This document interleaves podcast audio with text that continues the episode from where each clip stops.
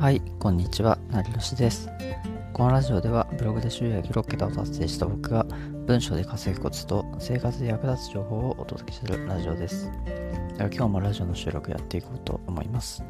で今回はブログ執筆が継続できない人の対処方法についてお話ししようかなと思っています。まあ、僕も過去にブログをま大量にもう何百記事とかまあ書いてきたんですけど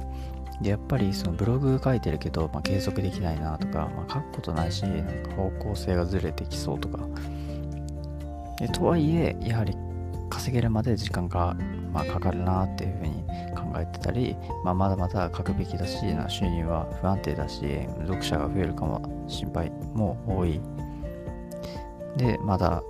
もっとたくさん記事を書いて読者を増やさなくてはって、まあ、悩んでる人って結構多いのかなというふうに今僕は考えていてで多分今あの話していったことに結構一つでもちょっと該当する人っていうのは多分いるはずなんですよね。そのブロガーとかなんか文章を書いてる人とかっていうのは。でまあ僕はその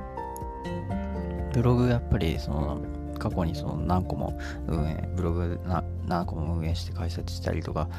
ブログ記事何百記事とか運営したりとかしてたんですけどやっぱりそこでやっぱりこうやっぱブログ継続に対して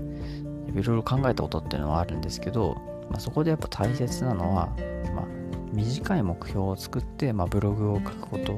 なんじゃないかなというふうに思ったんですよね。でやっぱりこうなんというかその結構みんな長く標を立てる人って結構どうしてもやっぱ多くて。で、まあ、それは結構大きく夢を持ってなんかこう自分のやる気を出そうとしてるだと思うんですけどでまあそれ自体は別に悪いとはまあ言わないんですけど、まあ、ただその3ヶ月ブログを毎日書くみたいな。3ヶ月でなんかブログの書いた効果が出るから3ヶ月ブログをひたすらま書くっていうふうに、まあ、目標を立てる人っていると思うんですけど、まあ、すごいなんか根気いい人はまあ書けるのかもしれないですけど、でも大半の人は多分その3ヶ月なところか多分1ヶ月もなんか続かないで、なんか、まあ、毎日書くのはもうすぐ挫折するっていう人は結構多いと思うんですよね。で、まあそれもなんかそもそもまあ毎日書くことに、ね、フォーカス、まあ、重力しすぎて、やっぱりその最終的にブログで稼ぐっていうことから離れてる、まあ、人も結構多いのかなと思っていてで、まあ、そういう理由からやっぱりブログで書くのに挫折する毎日書くことに、まあ、それすぎてしまって目的がそれてしまって、まあ、挫折をしてしまうっていう人は結構多いのかなというふうに思っています。でまあ僕の場合だったらもうなんか1週間ほど書いて、まあ、振り返りをするっていう方がぶっちゃけいいんじゃないかなというふうに思うんですよね。まあ、つまり3ヶ月じゃなくて、まあ、1週間で目標に1週間で毎日ブログを書くみたいな風にしてでその後に振り返りを、え1週間の振り返りですね。1週間の振り返りを、えするっていう風に、まあ、目標を変えていくと、まあ、結構逆に継続がしやすくなるんじゃないかなと思います。で、まあ、これに関してはまああのそもそも3ヶ月ってまあえー、まあ、90日あると思うんですけど、90日毎日記事を書いて、まあ、その間の、まあ、書き方の変化とかっていうのを一切分析しないっていうことに、まあ、なるのかなというふうに思ってて、まあ、それはそもそも良くないと思うんですよね。ちゃんとその90日、まあ、90記事を、まあ、それぞれ、まあ、そのいきなり完璧な記事ってその90記事書けないと思うんで、で、そのじゃあいい記事を書くには、まあ、どうやってその変化をつけて自分なりに良くした方がいいなって思う部分をつけて書いたのかっていうことをちゃんと振り返る期間っていうのがやっぱりどうしても稼ぐ上では必要だと思うんですよね。で、1週間ほどその記事を書いていって、で、最後に、ま、1週間、えー、7記事書いたけど、その7記事はなんかどういう記事なのかっていうのを振り返る、ま、こともできると思うんですよね。その振り返る作業も1週間7記事なんで、まあ、そこまでまあ、90記事とかその30記事とかよりも苦苦じゃないと思うんで、やっぱりまあそこも振り返りの作業もちゃんとやりやすいかなという意味で、まあ、やっぱり1週間ほど書いて振り返りをするということに変更した方が、まあ、僕はいいんじゃないかなと思います。で僕も過去にあのブログ運営した時にそのやっぱりこう短すぎるいわゆるなんか期間がその分析する期間が短すぎるとそもそもなんか書いたなんか記事書いた効果が全然わかんないっていうふうに思ってたことがあってまあでもなんかその単純に冷静にこう考えたらなんかこの記事はなんかそのなんか商品を売る上でなんかそのままにしておくのが正解なのかどうかっていうことをなんか改めて振り返るとなんかちょっと微妙だなっていうふうに思う記事とかも結構あったりしたんですよね。でやっぱりこう実際にまあ1週間ほどなんかじゃあブログ記事書いて、まあ、振り返りをするっていうことをやってたびやってみると分かるんですけどその結構書いてるとあのまあ1日1日おきにそのブログのその書く内容とか書き方っていうのを、少し変えてみるとかっていうのがまあ結構できる人はまあ僕は優秀だなというふうに思うんですけど結構それができない人が多くて、まあ、いわゆる、え、まあ機械的ですね。機械的に流れ作業で、まあ、工場の流れ作業流れ作業のように、まあ、記事を書いてしまう人。でこれだとまあ多分ブログの、まあ、記事っていうのは、まあ、なかなかアクセスとか伸びづらいのかなというふうに思います。多少変化つけた方があのちゃんと変化があってなんか飽きられない記事を作りやすいんですよね。実際に読んでみ読んでる人もそう思うと思うんですけどこういろんななんかデザインとかあの書き方が異なる記事の方が結構読んでいて飽きないと思うんですよね。だからこそ、まあ、多少あの1週間の間にま変化をつけて、まあ、ブログを書い書いていった方がやっぱり飽きられない記事は作りやすいしまあ、結果的にその読者はたくさん読んでくれるっていうことにつながりやすくなるのかなと思います。で、ちょっと話は、えー、まあ、それるんですけど、ブログを、まあ、あくまでどんどんこう1週間ほど書く、1週間ずつ書いていって継続するんだったら、まあ、SEO と、まあ、SNS をやった方がいいというふうに僕は思います。やっぱり SNS はなんか結構ブログをのアクセスを増やす上でも結構大事な要素ではあると思うんですけど、まあ、こう例えばそうなんか0円の、まあ、状態、まあ、収益0円の状態の人は、まあ、まず最初に1週間でその1000円1000円ぐらいですね。何かをまあ売って、まあ、収益化する。っていうのをまあまず目標にやった方が書いた方がいいのかなというふうに、思います。まあ、その1000円は別になんか Amazon アフリエイト楽天とかでもいいんですけど、なんとかその1000円、まあ、ここは要するに01を、え、作るところっていうのは結構専念するべきですね。で、まず1週間目でそれを、え、頑張ることですね。で、2週間目で1000円から5000円に、え、収益を上げること。で、ここで、まあ、やることとして、まあ、少し商品の単価を、売るものの単価を上げるっていうことですね。それを意識して、まあ、商品を売るように、えー、記事を書いていくっていうのをやるといいのかなと思います。で、3週間目。で、3週間目で5000円から1万円。1000円から5000円にする作業すると、まあ、5倍なので、5倍にした、5倍に売ることができた後に5000円から1万円まで収益を出すこと。まあ、これは売る動線をま増やすっていうことができると、まあ、結構増やしてするのかなと思います。まあ、売る動線っていうのはそのブログ内の、まあ、いろんな動線のことですねブログ内で、まあ、その一つの記事から別の記事に飛ばすっていう、まあ、作業ですよね内部リンクと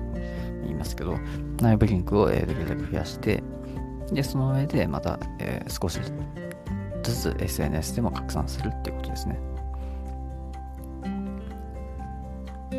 ただこの拡散させる上で、え SNS ではまああまりにもブログ記事ばっかり貼ってしまうと、まあ、こうやってユーザーの、まあ、質を落としてしまうことにつながります。でまあ、それで SNS でなんか自分の商品とかなんかブログの宣伝ばっかりだって、まあ、読んでる人思っちゃうんで、まあ、できるだけそのちゃんと SNS でまブログばっかり上げるんじゃなくて、そのブログで書いてるような内容、ノウハウを、まあ、そのちゃんとテキストでえまとめて、えー、ツイートするっていうのに必ず、えー、多くまあ、ブログを宣伝する以上にやってください。それは絶対にまあやった方が、えー、読者にとっては結構、えー、使いやすい SNS 好かれる SNS になるんじゃないかなと思います。では次に、え、ー、とまあ、今、えー、話してきたことと少し、まあ、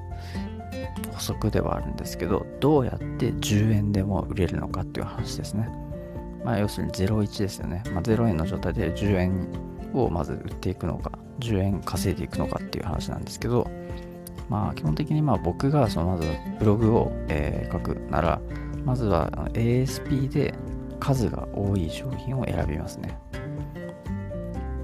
で、ここでちょっと僕が、まあ、さっき過去に、えー、したツイートを紹介するんですけど、えー、僕がブログを始めるならまず ASP から以下を選ぶ、え、今後も伸びそうな商品。サービスが終わらない商品。なぜならサービスが終わると商品リンクを剥がさないといけないから。たくさん記事がある人はこの作業が地味にしんどいです。という内容なんですけどここで言いたいことっていうのはまあ、ASP でなんかアフィリエイトをするっていう人結構多いと思うんですけど、まあそのブログで売るときにすぐなんか売れなくなるなんか商品がもう販売停止してしまうような商品はできるだけ売らない方がいいってことですね。でなぜなら、その自分が書いた記事に後からアクセスしてきた人は、まあ、その商品をじゃあ記事を読んで、じゃあ買おうと思ってリンクをしたときに、その商品はなんかもう売り切れですみたいになってたら、なんかなんだよみたいなこのサイトの管理人、全然商品のことを見てないじゃないかみたいな、あの悪い評価を受けちゃうことになるんですよね。だからこそ、できるかそうならないためにも、あの別にあの管理人がそれをメンテナンスとかをちゃんと商品売り切れてるかどうかを見るっていうのもいいんですけど、それも大切大切ですけど、そのちゃんと自分の商品がすぐ売り切れにならないかどうかっていうのを先にあの見ておく。すぐ売り切れな売り切れにならなそうな商品っていうのをちゃんと見ておくっていうのは結構大切かなと思ってます。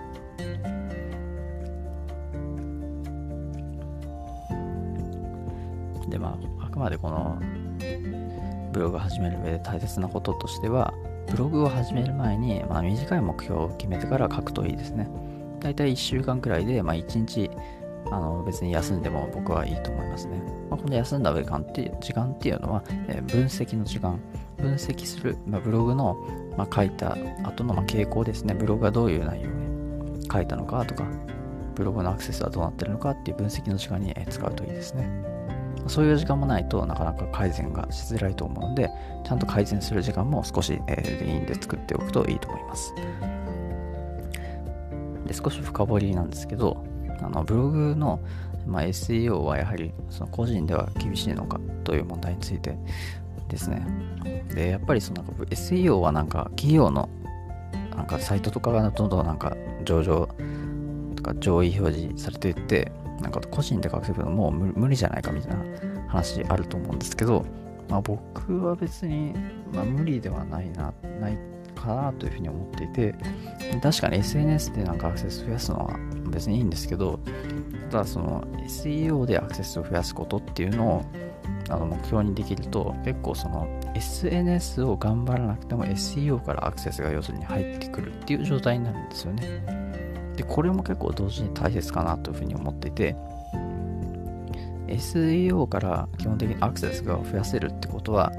その SNS で Twitter とかを更新しなくても、まあ、記事にアクセスが入ってくる状態。でしかもその SNS でそのブログをたくさん宣伝がそもそもできないので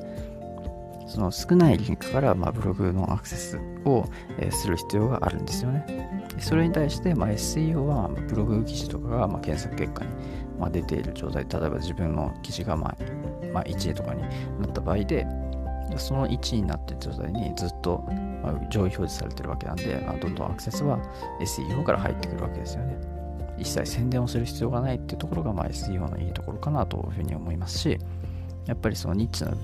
領域とか企業が攻めない領域っていうのは当然今でもあるわけなので、まあ、全くそのブログがその SEO で稼ぐっていうのはそんなもう厳しいっていうことはそんなにないのかなというふうに僕は思っています。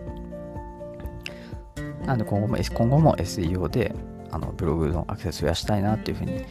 これからブログのアクセスどこで増やしていこうかなというふうに考えてる人は、まあ、SEO でも、ね、全然ありだと僕は思います。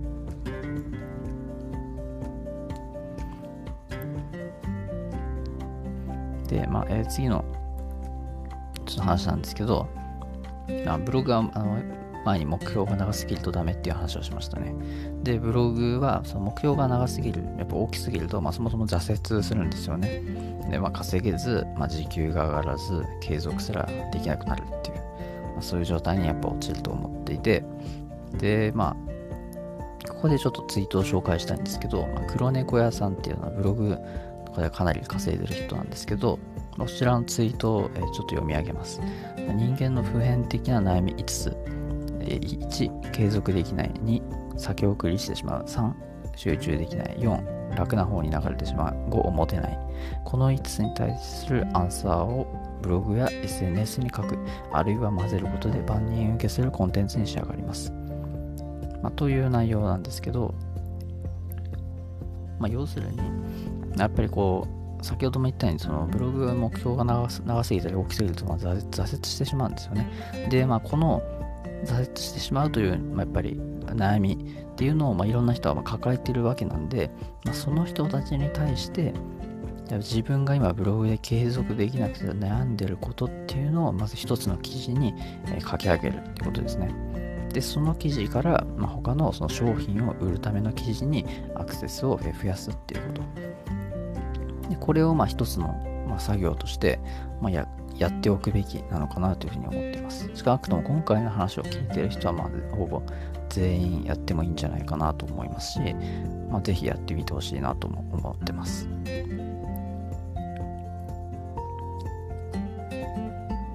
で、すいません。で、でもう一個そのツイートをちょっと紹介したいんですけど、僕がこれ以前紹介あのツイートした内容ですね。で、読みます。今後もブログで稼ぎたいなら SEO と SNS の両軸を伸ばした方がいいです。自分の目標に沿って発信の方を変えてみてほしい。1、短期間で成果を出したいが SNS。2、長期的に成果を出すのが SEO。発信の期間は1週間くらいで振り返りつつ改善すると稼ぐスピードも速くなりますね。えー、という内容ですね。で、まあ、基本的にここで言いたいのは、まあ、STO に対する価値がなんか下がっている傾向にあるっていうことをちょっと考えつつ、えー、ツイートしています。で、やっぱりどうしても SEO のその価値っていうのを再認識、まあ、してもらう、ブログで今後稼ぎたい人に向けて再認識してもらうためには、やはりその長期的に成果を出すという意味では SEO も頑張った方がいいよということを僕は言いたいんですね。まあ、その Twitter は文字数制限があるので、まあ、ある程度のちょっと言うことを縛らないといけなくなるんで、そこのあたりは、まあ、補足してもいいのかなというふうに、まあ、今回思っています。で、まあ、過去の僕はその SEO でも何度もあの上位表示、ブログをまあ複数運営しているので、まあ、何度も上位表示で取ったことあるんですけど、で、その、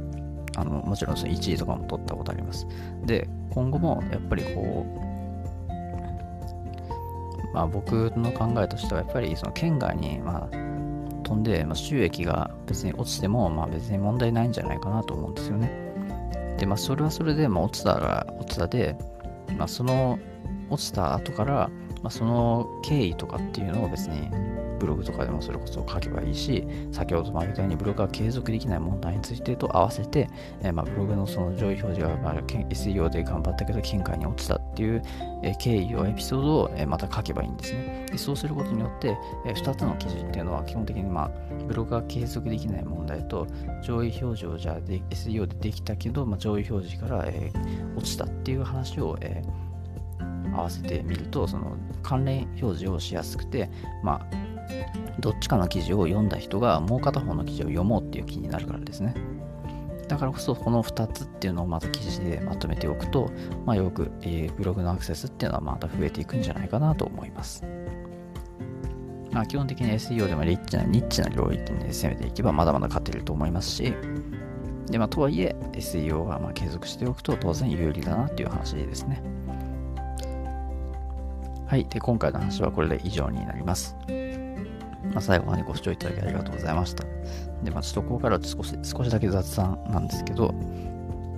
えー、まあなんか僕、まあ、最近こう、執筆するまあ時間っていうのがひたすら結構増えていって、まあ、なんでかっていうとこう、まあ、ラジオとか配信とかもこうやっているとあの台本をほぼ毎回ですね毎回あの書いてるんですけどでその一応型っていうのが何パターンかあってでこうスプレッドシートとかにこうなんか型1つ目2つ目3つ目っていうのをこう箇条書きでまとめたりとか実はしてるんですね。でその型を、ま、それぞれあの分けて定期的にこう記事の型をテンプレートを分けて、まあ、結構書いたりしてるとで結構そうすることによってなんかこう思考停止をせずにあの記事まあその記事記事に近いんですけど台本を書く力っていうのが結構、まあ、身につくんだなっていうことは最近うすうすと感じています。もしなんか今聞いてる人でなんかラジオ配信もやって継続してみようかなっていうふうに思ってる人思ってる人がいたらぜひなんか僕にも何かコメントをください。でなんかまあアドバイスできることがあったらあの無料でアドバイスするんでもし何かあったらコメントお願いします。はい。では、えー、今回の話は以上です。最後までご視聴いただきありがとうございました。ではまた。